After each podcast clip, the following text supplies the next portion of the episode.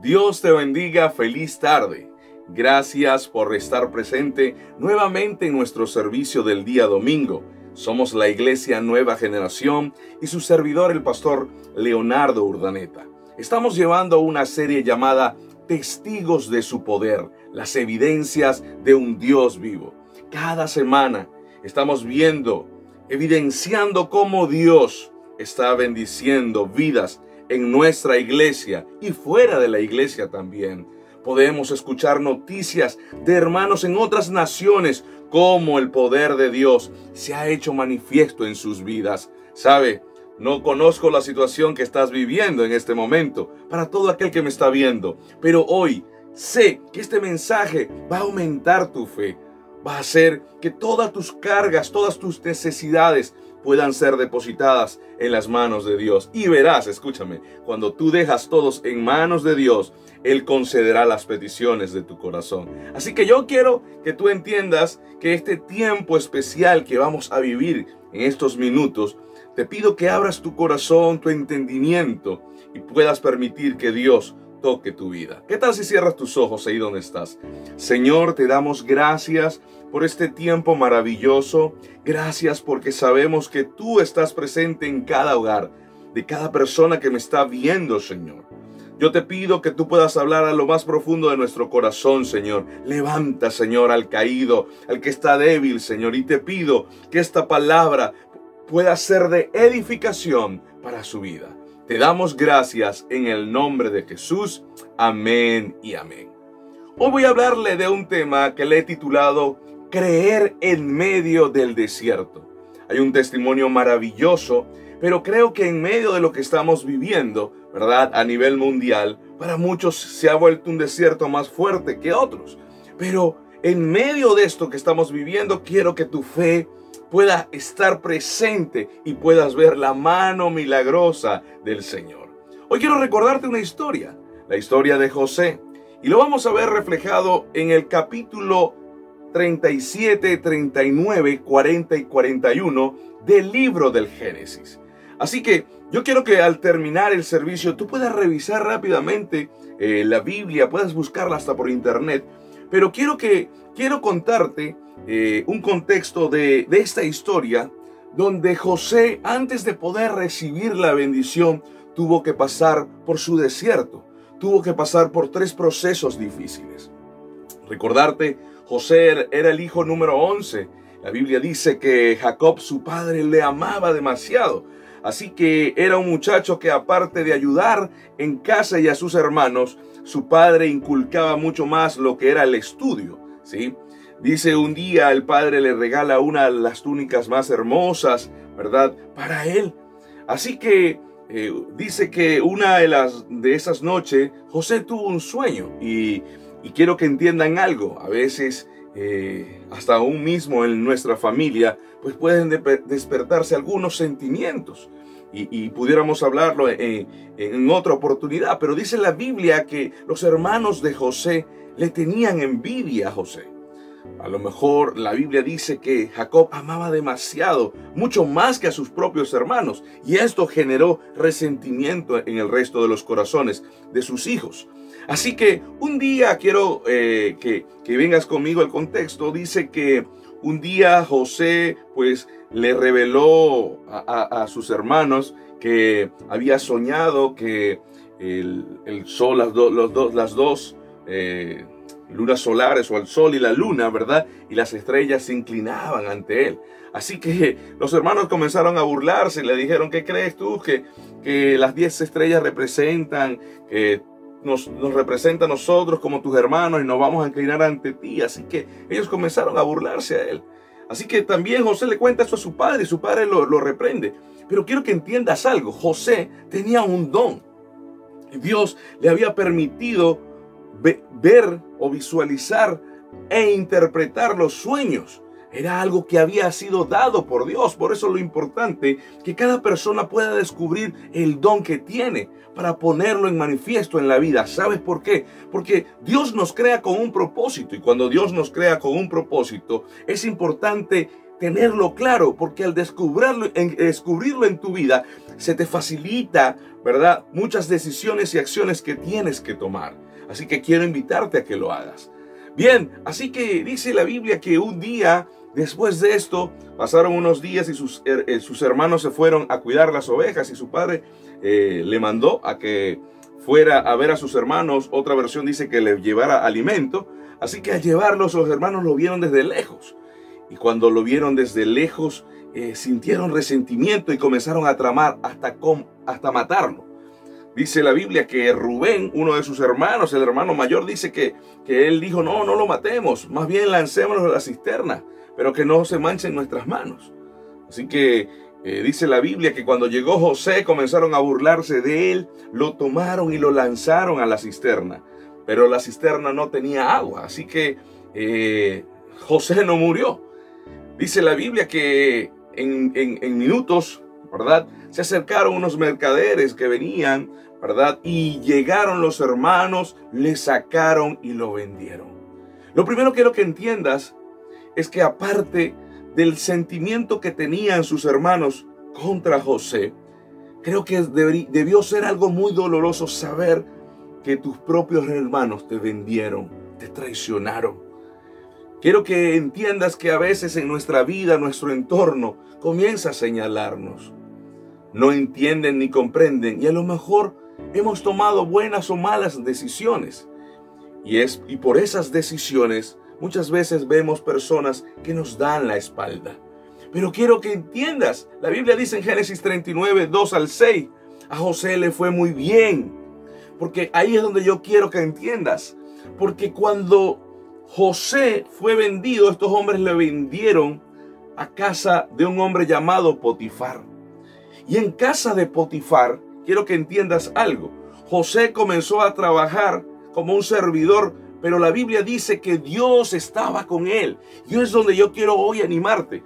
Cuando la Biblia dice que si nosotros buscamos de Él primeramente, Dios va a añadir todo lo demás. Si hoy tú decides poner a Dios, veo personas que están cargadas y entiendo la situación, lo que tienes que pagar. Puedo entenderte a lo mejor las necesidades que puedas tener en tu hogar, pero si tú pones en primer lugar a Dios, Dios concederá tus necesidades. Y es lo que vemos en la historia de José. Dice la Biblia que José, Dios estaba con él y que todo lo que él hacía, era bendecido. Al punto que este hombre llamado Potifar, al verlo como Dios le respaldaba en todo lo que hacía, llegó al punto de ser el capataz de administrar todo en su hogar. Recuerde que Potifar era un hombre, era un funcionario de Egipto. Así que este hombre tenía posesiones, a lo mejor tenía granjas, tenía haciendas, ¿verdad? Y dice la Biblia que José administraba todo, que solamente Potifar lo que hacía era comer, porque él confiaba que Dios, él confiaba que Dios bendecía y dirigía a José y sus hechos hablaban por sí mismo. Así que quiero que entiendas, Génesis 39, 2 dice, a José le fue muy bien allí, en la casa de su amo egipcio, pues Dios estaba con él. Potifar vio que Dios ayudaba a José y hacía que todo le saliera bien. Por eso trató amablemente a José, lo puso a cargo de su casa y todo lo que tenía. A partir de ese momento y gracias a José, Dios bendijo a Potifar en todo y él no se preocupaba ya de nada más que de comer. Es importante que tú entiendas este principio porque algo que enseño, que si tú buscas a Dios de primer lugar, en primer lugar, y permites que Dios dirija tu vida donde tú llegues, escúchame, serás de bendición. Y hemos creído esa palabra porque hay promesas de Dios para nuestras vidas. La Biblia dice que todo lo que nosotros toquemos será bendecido. Lo que nosotros pisemos, poseeremos. Y esa palabra la creemos y la vemos reflejado en esta historia. A lo mejor en ese momento José se sentía bien, porque a pesar del evento que vivió, creo que estaba siendo bendecido.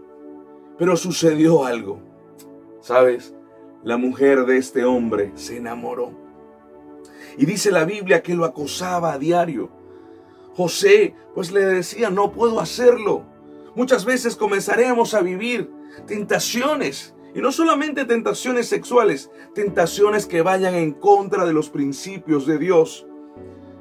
Habrá a lo mejor un trabajo que pueda desviarte y alejarte de Dios y de tu familia.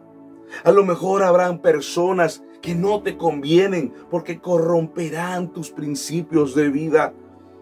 Sabes, esta mujer estaba buscando la manera porque deseaba a José. Un día dice que se quedó la casa sola y José estaba en su trabajo. Así que esta mujer llegó y lo sorprendió. Y al sorprenderlo, le rasgó su vestidura. Dice la Biblia que José salió, salió huyendo. Y la mujer tramó algo. Porque como él no quiso acostarse, comenzó a gritar y comenzó a decirle a los otros siervos, el hebreo ha venido a violarme, el hombre que trajo Potifar. Así que esa mujer esperó y cuando llegó Potifar, ella le contó Hubo una segunda desgracia para José, porque la Biblia dice que José no huyó.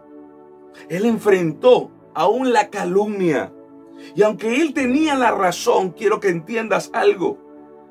Dice la Biblia que, que Potifar se enojó tanto que mandó a colocar preso a José.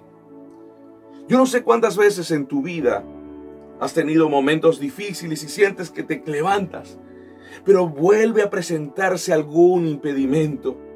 Y comienzas a cuestionarte si Dios está contigo. Comienzas a cuestionarte la situación y circunstancias que estás viviendo. Entras en un estado de pánico, entras en un estado de melancolía, tristeza, porque sientes que nada te está saliendo bien. Pero yo quiero que hoy entiendas algo. La Biblia dice en Romanos 8:28, a los que aman a Dios. Por eso te invito, coloca a Dios en primer lugar, porque la Biblia dice que a los que aman a Dios, todas las cosas les ayudarán a bien conforme. Y ahí es donde voy, conforme al propósito fuimos llamados. Recuerda, hace unos minutos te dije, José tenía un propósito, José tenía dones que Dios le había dado. Así que dice la Biblia que ahora José fue puesto preso. Fue vendido por sus hermanos. Fue traicionado por la mujer de su jefe. Y va peor ahora porque iba preso. Y, la Biblia no establece cuánto era la sentencia. Pero también se dice que estuvo tiempo en la cárcel sin haber cometido algún delito. Ahora, quiero que entiendas algo.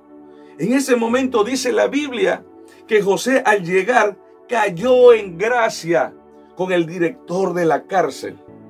Al punto que dice la Biblia que este hombre se dio cuenta que todo lo que hacía José le iba bien. Y aquí es donde yo voy. Porque aquí viene una palabra de Dios para tu vida.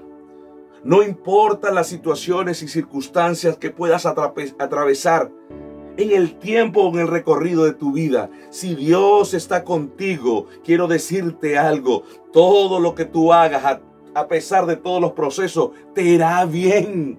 Porque la Biblia dice que a pesar de todo, a José le fue bien con Potifar. Es más, Dios bendijo a Potifar y su casa.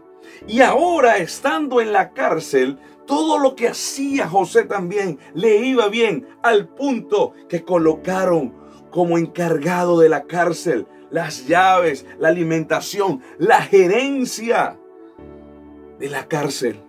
Porque todo lo que hacía José salía bien. ¿Sabes por qué? Porque Dios estaba con él. Recuerdo una frase que escuché hace unos años. Las crisis son las mejores oportunidades para levantarte y crear nuevas ideas. No te quedes. Pídele a Dios, Señor, dame, abre camino.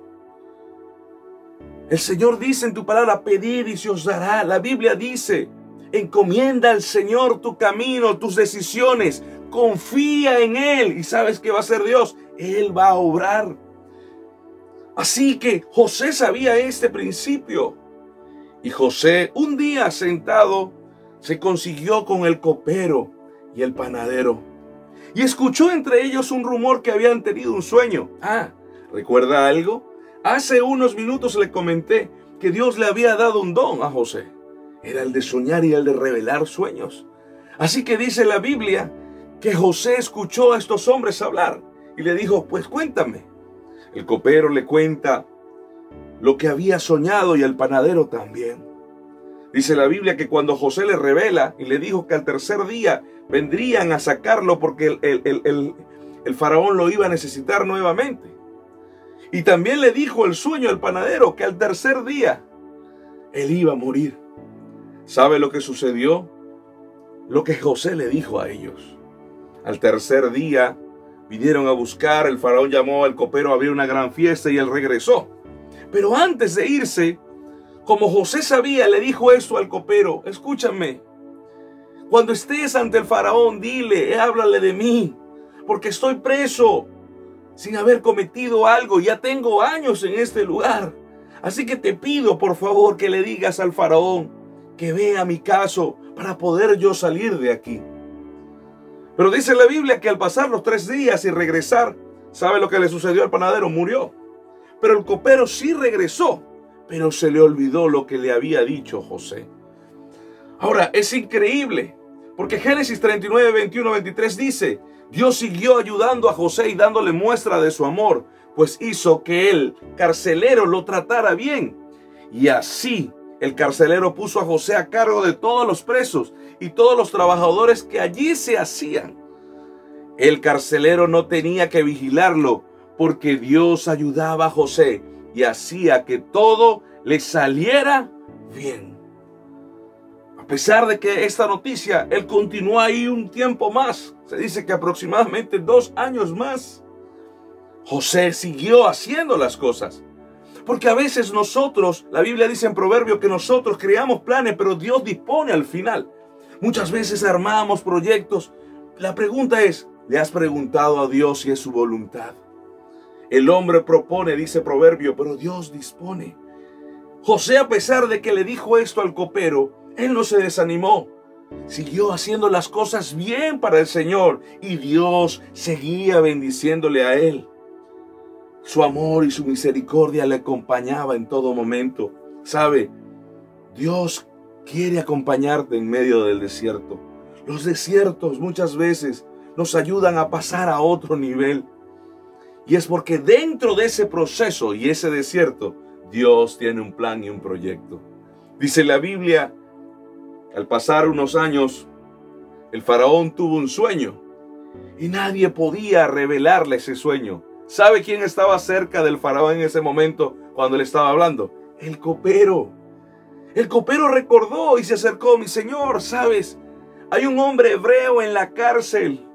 Se me había olvidado que él reveló el sueño de lo que iba a suceder con el panadero y conmigo. Así que sé que él podría revelarte el sueño. Siempre llegarán las oportunidades y no en tu tiempo ni en mi tiempo, sino en el tiempo de Dios. Porque Dios tiene un plan y un proyecto. Por eso es importante que tú le digas a Dios que dirija tu vida, que no te desvíes del propósito, porque la Biblia dice en Jeremías que Él tiene planes de bien. Y muchas veces somos nosotros los que desviamos el propósito, desviamos la bendición para nosotros.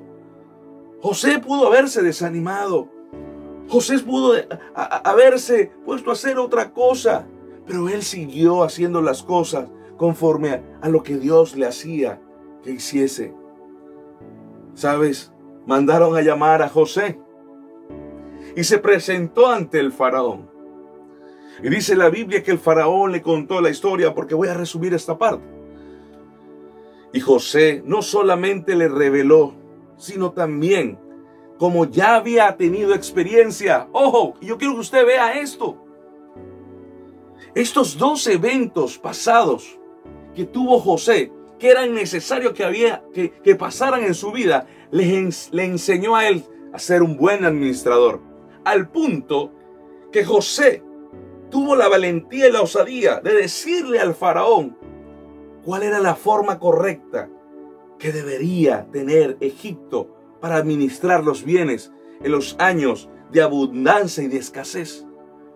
Esto le sorprendió no solamente al faraón, sino a todos sus funcionarios, al punto que faraón en ese momento dijo, no hay hombre más sabio y que pueda tener mayor herramienta y administración que tú, José.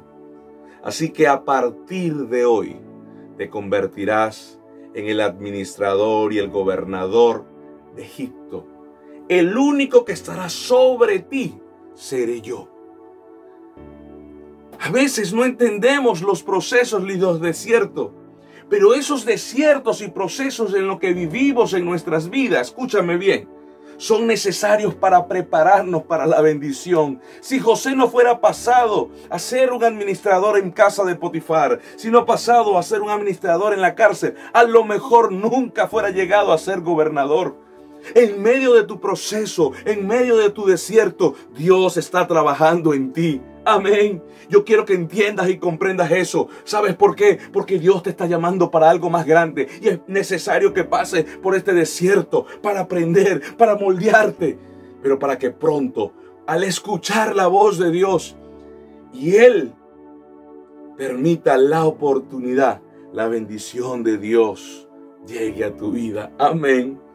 Sabe increíblemente, después de ser vendido por sus hermanos, traicionado por la esposa de su jefe y puesto en cárcel, el hombre se convirtió el gobernador del país más fuerte y potente en ese momento del mundo. Dios no llega antes ni después. Dios llega en el preciso momento, porque los tiempos de Dios son perfectos. Así que quiero que veas cinco cosas rápidamente. Número uno, Dios permite los eventos con un propósito. Dios te bendecirá en medio de la adversidad, así como lo hizo con José.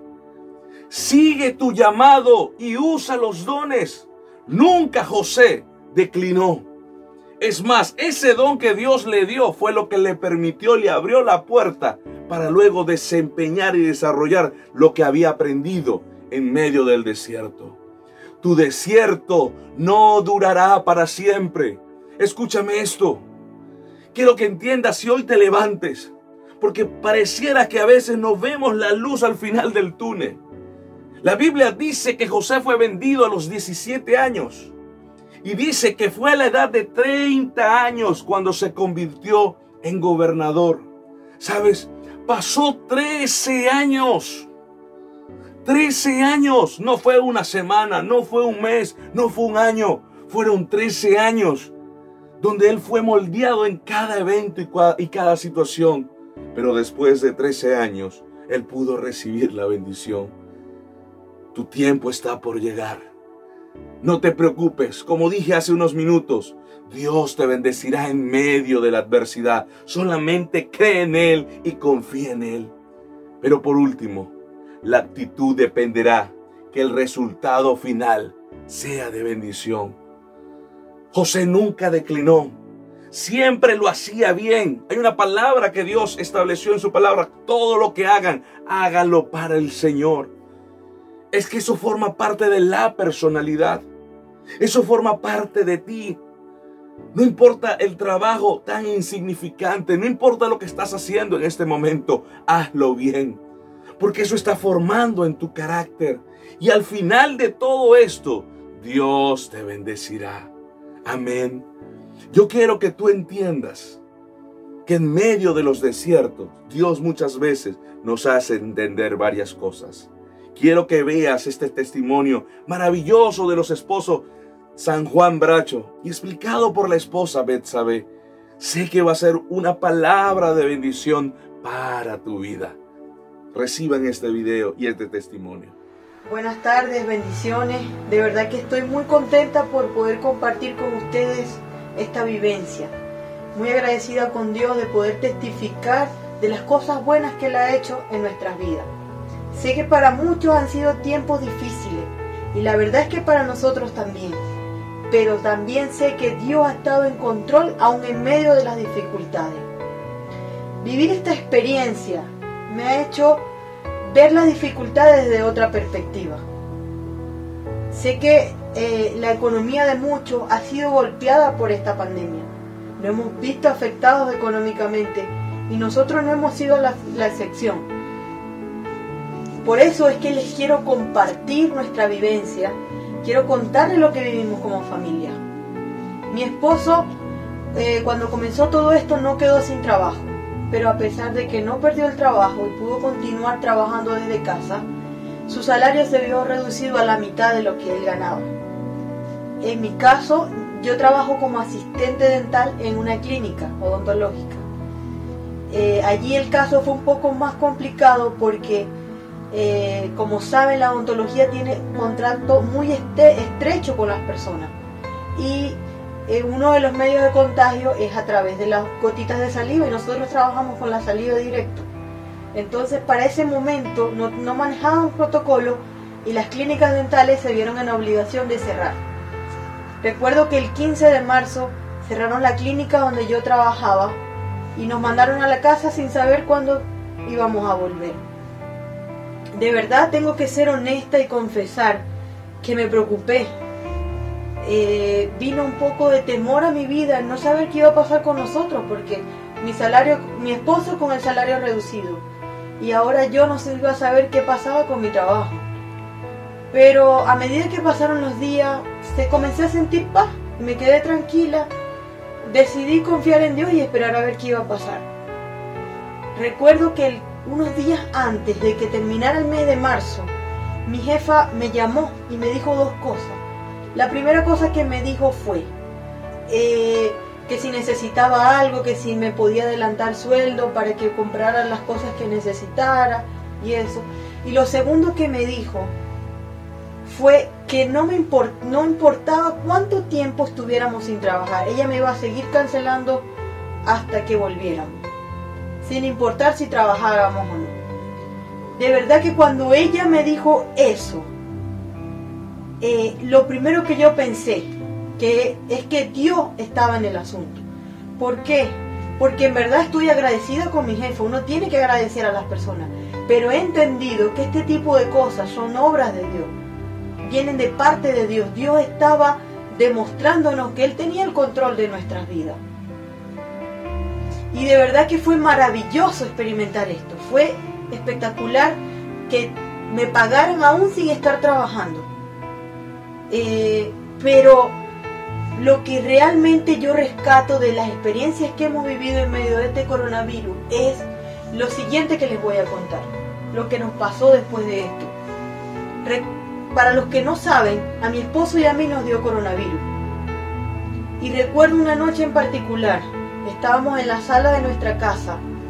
Eh, eh, creo que fue la noche que mi esposo se sintió más mal. Eh, estábamos los dos en el mueble, estábamos cargados emocionalmente al ver cómo él estaba físicamente afectado. Pero decidimos orar.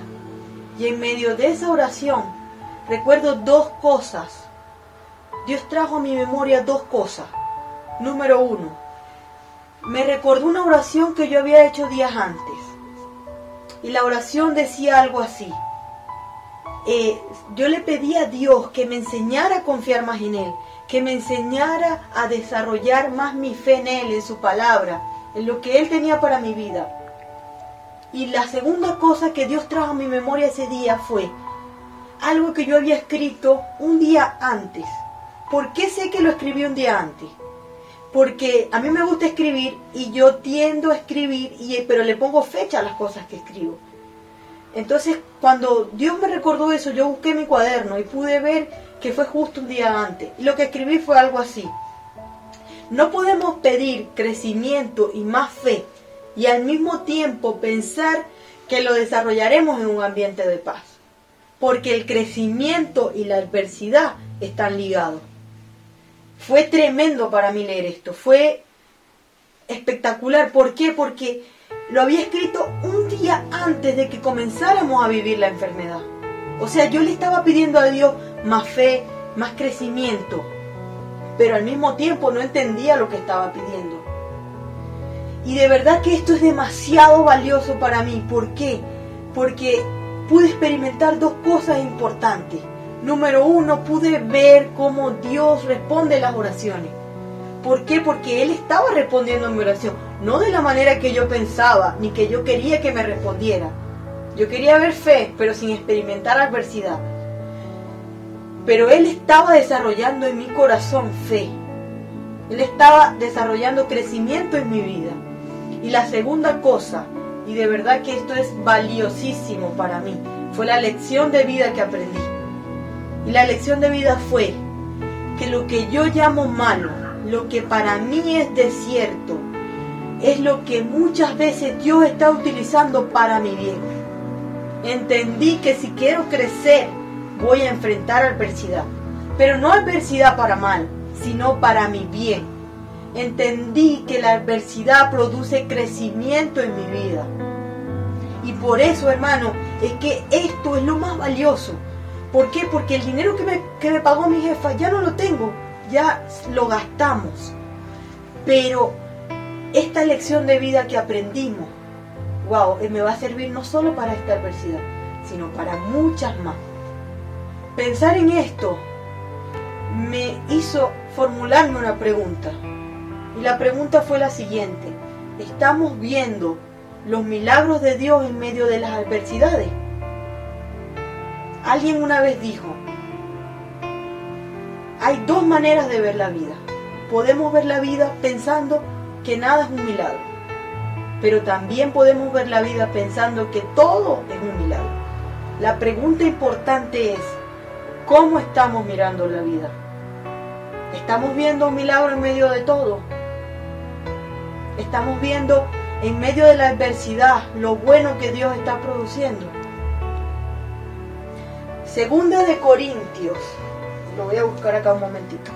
Segunda de Corintios 4:17 dice, porque esta leve tribulación momentánea produce en nosotros un cada vez más excelente y eterno peso de gloria. Esta palabra es poderosa. ¿Por qué? Porque esta pandemia es momentánea, es leve. La pregunta importante es, porque la pandemia va a pasar, la pregunta importante es, ¿qué está produciendo la pandemia en nuestra vida? ¿Qué está produciendo esta pandemia en nuestro corazón? Estamos creciendo, se está produciendo un mayor peso de gloria dentro de nosotros. Y saben que esta pandemia me ha hecho pensar en la vida de un personaje de la Biblia, José. Para los que no conocen la historia de José y hacerlo breve, José era un hombre que tenía un propósito muy grande. Dios lo había seleccionado para un propósito grande. Pero José, para llegar a ese propósito, enfrentar muchas adversidades. Tal vez esta pandemia y muchas situaciones adversas que enfrentamos en la vida nos están capacitando para propósitos que hoy en día ni siquiera entendemos, para propósitos que hoy ni siquiera sabemos cuáles son. Pero es, yo sé que estas adversidades nos están preparando para un tiempo, para una situación, para un momento. Se está produciendo en nosotros un mayor peso de gloria.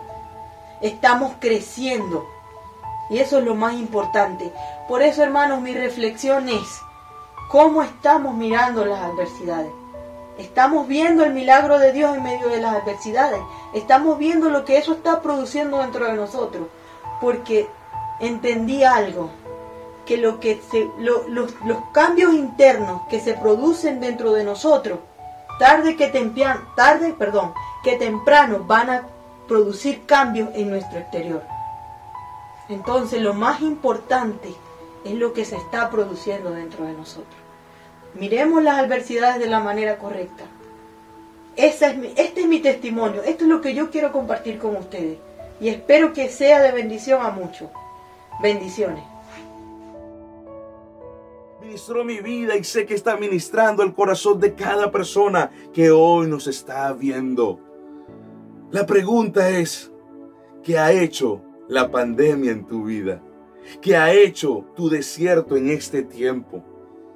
Porque muchas veces vemos más la adversidad o la dificultad sin ver lo que Dios está haciendo en ti y que está cambiando y transformando en ti. Vamos, levántate, porque todo proceso nos ayuda, uno, a madurar, dos, a crecer y tres, a prepararnos para la bendición. Quiero repetirlo, escúchame, y que anótalo, porque el proceso que estás viviendo, Dios lo está permitiendo primeramente para que tú madures. Segundo, para que tú puedas crecer. Y número tres, para prepararte para la bendición que Dios tiene para tu vida. Quiero dejarte y recordarte cuatro promesas que Dios ha dado. Y que estas cuatro promesas esta semana te acompañen en tu corazón. Que no permitas, escucha, no permitas que, que, que, entre en tu mente el desosiego, el temor. No, permite que Dios tenga el control. Lleva derribando todo argumento, como dice Corintios, y llevando todo pensamiento a la obediencia de Cristo. Cuando quieran venir pensamientos que a Dios no le agrada, recházalo ahora, recházalo. Y recuerda, recuérdate a ti, recuérdate al enemigo. Recuérdale, Dios ha prometido cosas para mi vida. Y aunque tú quieras venir a traer pensamientos que me quieran desenfocar, yo recuerdo estas cuatro promesas que Dios ha dado a través de su palabra y que fueron recordados por mi pastor. Jeremías 29:11 dice, mis planes para ustedes solamente yo lo sé, y no son para su mal, sino para su bien voy a darle un futuro lleno de bienestar. ¿Sabe lo que significó esto para José? Primeramente, a pesar de las traiciones, de las dificultades que vivió, Dios tenía un plan para bien a un futuro. Su pueblo, Israel, iba a pasar en una gran hambruna a nivel mundial, no solamente el pueblo de Israel, era una hambruna a nivel mundial.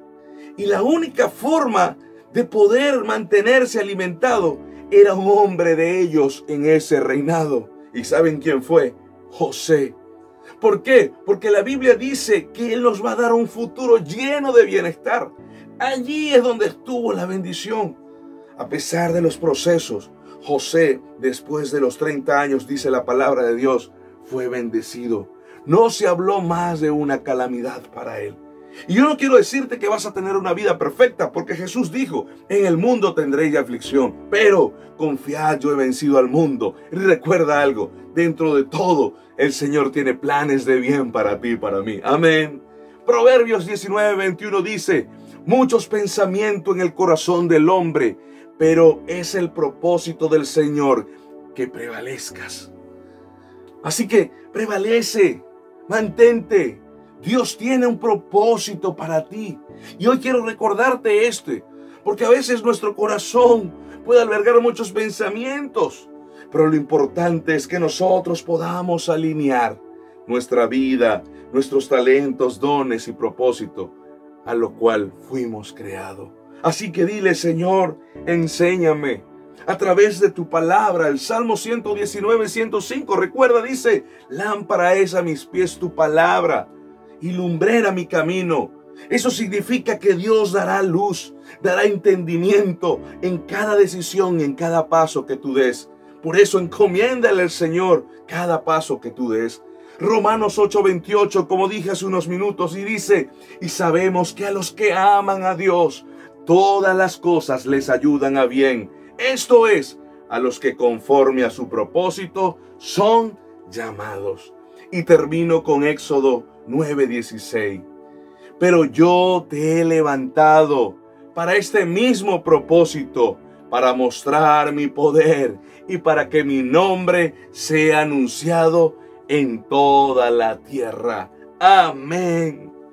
Porque dentro de todo este proceso que tú y yo podamos estar viviendo, sabemos que trae un propósito y el mismo fin, para que la gloria de Dios, para que la gente pueda ver el poder, que la gente pueda ver la gloria del Señor y que tú y yo, escúchame, podamos ver las evidencias de un Dios vivo y como hemos dicho, ser testigo de su poder. Así que yo soy un testigo del poder de Dios y tú Y si no lo eres, yo quiero que bajes de esa tribuna y deja de ser un espectador y conviértete en un protagonista. A lo mejor los procesos no son tan fáciles como dijo Bexabe, pero en medio de los procesos veremos la gloria del Señor. Amén. Así que cierra tus ojos ahí donde estás. Señor Jesús, gracias. Gracias porque tu palabra es viva y eficaz. Padre, hoy entiendo que en medio de lo que yo estoy viviendo, tú tienes planes. Y aunque muchas veces no lo entiendo y lo comprendo, Señor, hoy quiero rendir mi corazón, hoy quiero rendir mis emociones a ti, Señor. He tomado malas decisiones a veces. Por eso te pido perdón. Vamos, abra sus labios ahí donde está. Pero yo quiero hoy, Señor, que tú muestres cada paso que yo debo dar, Señor. Aumenta mi fe, Señor. Y el aumentar mi fe, sabemos que no va a ser en la comodidad, sino en el proceso que estamos viviendo. Por eso, Señor, te pido que tu palabra haga efecto en mi vida y en mi corazón.